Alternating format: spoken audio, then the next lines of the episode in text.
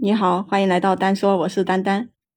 今天呢，我要给你讲的故事叫做《招魂》，说的是呢，有一个人他叫小强，他在读高三的时候，他姥姥因为得病去世了，他都没有来得及去见他姥姥的最后一面。回家送葬礼的时候呢，哭的是上气不接下气，就很难过。他是他姥姥带大的，就直到上高中住校的时候才离开了他姥姥的家，但是没有想到呢。他姥姥突然之间就离开他了。葬礼过后呢，他的情绪一直都很低落，没有人的时候还会偷偷的流眼泪。这呢，也是他第一次经历亲人从他的身边消失，所以呢，怎么也走不出这个阴影。学习生活啊，都是浑浑噩噩。有一次呢，宿舍里面的人大家一起聊起了鬼故事，就有一个室友呢，就说了一种古老的法术，好像可以把死去的亲人的魂呢给招出来。其实大家也就是随口一说，估计他自己都是道听途说来的，是吧？但是说者无意，听者有心。他呢就暗暗的记下这个方法，想找机会试一试。这个方法呢其实很简单，就是先拿一张黄纸，最好是那种就是电视剧里面那种画符用的那种，然后呢划破自己的手指，把自己的血呢涂在这个黄纸上，再写清楚你要招魂的人的名字，最后呢。取一点自己的头发，用黄纸包住，在那个月亮满月的时候呢，把它给烧了，就可以看到黄纸上所写的那个人。记下这个方法之后呢，他就开始等待机会。这样的机会呢，也很快就来了。在一个星期六的晚上，那天的月亮很圆，他躺在床上呢，不说话。等那个宿舍的人都睡着了以后，他就把提前准备好的道具。都搬出来，然后偷偷到了那个卫生间，因为是满月嘛，他不需要开灯，卫生间都被照得很亮。他就拿出准备好的道具，挑了一个月光直射到的地方，点燃了黄纸，烧得很快，伴随着一股子焦味呢，很快就变成了灰。他心跳加速，警惕地看着四周，就期待着他姥姥能够出现在他面前。但是他观察了一会儿呢，又没有什么出现异常，周围都是一片寂静。他有些失望，但是也在意料之中，因为这种民间传说的招魂方法，说不定就是大人骗小孩的故事。想到这个呢，他也没有多纠结，回到床上很快就睡着了。本来以为这件事情就这么过去了，没想到接下来的日子却是状况频频不断。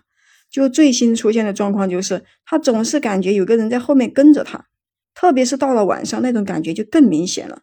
有几次啊，他甚至在角落里面。看见一个影子，很模糊的，但是靠近了以后呢，又什么都没发现。还有一次呢，就是他正在上厕所呢，背后突然被人拍了一下，等回头的时候呢，什么都没有。但是被拍的那一下，他是很真实的感觉到的，就是这种异常的情况，就让他联想到他之前做的那个招魂的仪式，难道是自己召唤成功了？可是姥姥为什么不出现呢？她老是躲着我。最后呢，他自己也想通了，应该是学校的人太多了，人多的地方阳气太足，他姥姥呢在这种地方无法现身，他就对自己的这种想法呀是深信不疑，所以呢就计划着要回一趟老家。他们每个月呢是有两天的月假，高三的学习比较紧张，很多学生是不会回家的，多半就是家里人带着大包小包的营养品啊来看望自己。而这个时候呢，他主动提出要求回家。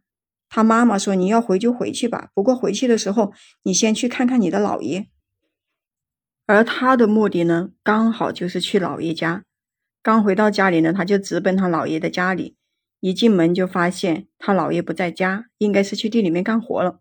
他一抬头呢，就看见他姥姥的照片挂在墙上。他就说：“姥姥，我来看你了，你能出现见我一面吗？”他的眼泪就忍不住掉了下来。就请求他姥姥能够出现在他的面前，哪怕就只是一面，他也会安心许多。就在这个时候呢，他的后背被人拍了一下，就是这种似曾相识的感觉。这个时候，他就明显的感觉到背后站着一个人，他就在心里面想：“姥姥是你吗？”他的第一反应是他姥姥现身了，就赶紧的转过头去。刚刚一回头，立马又感觉不对劲，因为后面这个人的身形比他奶奶的要高很多。而且体型也不是女人的体型，他一抬头一看，眼前这个人真的不是姥姥，而是一个长相比较古怪的老头，眼睛还闭上了。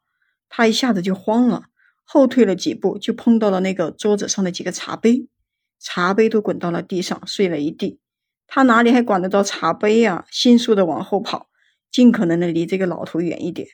不过呢，这个老头并没有靠近他，就只是站在那里一动不动，眼睛呢还是闭着的，就跟僵尸一样睡着了似的。这个时候呢，突然出现一个声音，就问谁在那里？就是这个时候呢，这个大门也被打开了，外面的阳光照了进来，那个老头瞬间就消失了。这个时候呢，他看到隔壁的赵阿姨推门进来了，赵阿姨就说：“怎么是你？我就想着你姥爷刚出门，还以为家里面遭贼了呢。原来呀，这个赵阿姨呢是听到刚才他碰到这个杯子掉在地上的声音，所以赶过来的。一看到他呢，也很惊讶。这个赵阿姨呢，就住在他姥爷的隔壁。”然后就问他：“你刚刚是在家里面做什么了？”他看着他一副神不守舍的样子，就突然像是感觉到了什么，就说叫他到他家里面去坐坐。这个赵阿姨呢也不多问，就拉着他就走。等到了他家里面以后呢，他就给他倒了一杯茶。他接过茶以后呢，这个赵阿姨就问：“刚刚是发生了什么？”这个赵阿姨呢，平时是吃斋念佛的，她也能感觉到一些阴阳上的变化。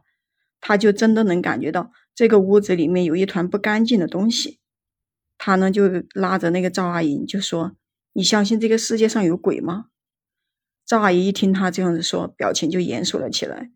他呢也把之前发生的事情呢跟这个赵阿姨说了一遍，就是他之前那个招魂的事情。这个赵阿姨呢就说：“你们这些小年轻怎么这么不懂事啊？你这都把那些孤魂野鬼都给招来了。”我看一下那东西还没走，你得跟我走一趟。然后呢，他又看了一眼他的身后，故意压低了声音，就跟他说了悄悄话。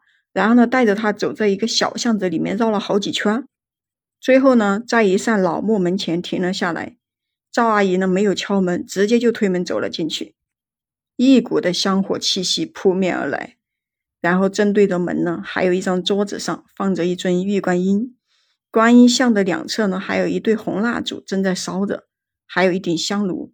在香炉的侧面坐着一个老人，蓬头垢面的，就有一种撑着下巴在那里打瞌睡的样子。赵阿姨过去以后呢，就推了一下那个老人，叫他快醒一醒。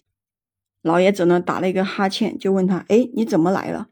说完这句话以后呢，他就看见赵阿姨旁边站了一个人，他就说：“你是谁家的娃娃呀？怎么还带了脏东西进来？”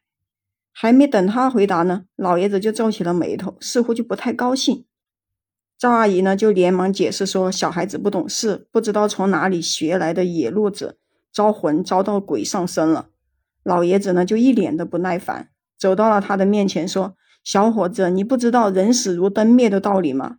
人都死了，你还去打扰他们，这呢就是对死人最大的不孝。”然后呢，他眯着眼睛。看着他的身后，一直在打量着什么东西，又说：“这小伙子呢，算是运气好的了。”老爷子说完以后呢，又走到那个赵阿姨的面前，他和那个赵阿姨嘀咕了几句，就让他在那个观音面前站好，然后呢，点燃了一把香，他在口中一直念着那种他也听不懂的咒语。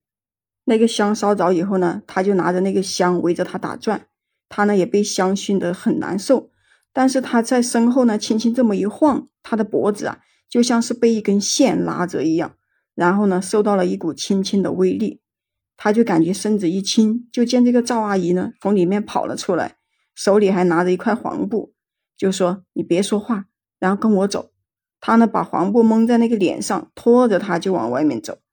等到听见关门声以后呢，才把这个黄布从他的脸上拿了下来。然后呢，里面又响起了老爷子的声音，说：“咱们出去吧，应该是把这个脏东西给送走了。”大概过了十几分钟，听到外面安静了，赵阿姨呢才打开了门。一开门就看见这个老爷子正坐在那个凳子上，前面的铜盆里面呢正在烧着黄纸。那个老爷子说：“人呢，我是给你给赶走了，告诉你啊，下次要注意点，不要去做这些乱七八糟的事情。”他呢点了一下头然后道了一下谢就离开了。那天他回去之后呢倒头就睡足足睡了一天就像之前消耗了很多体力一样。身体呢也特别的困这件事呢也给了他一个很深刻的教训就是即便你再怎么想念已经死去的亲人也不要随便去打扰他们把思念留在回忆里就好了珍惜眼前才是最该做的。好了故事呢我就给你讲完了感谢你的收听。然后关注丹丹订阅我的专辑也可以在评论区跟我互动留言呀。我们下期再见。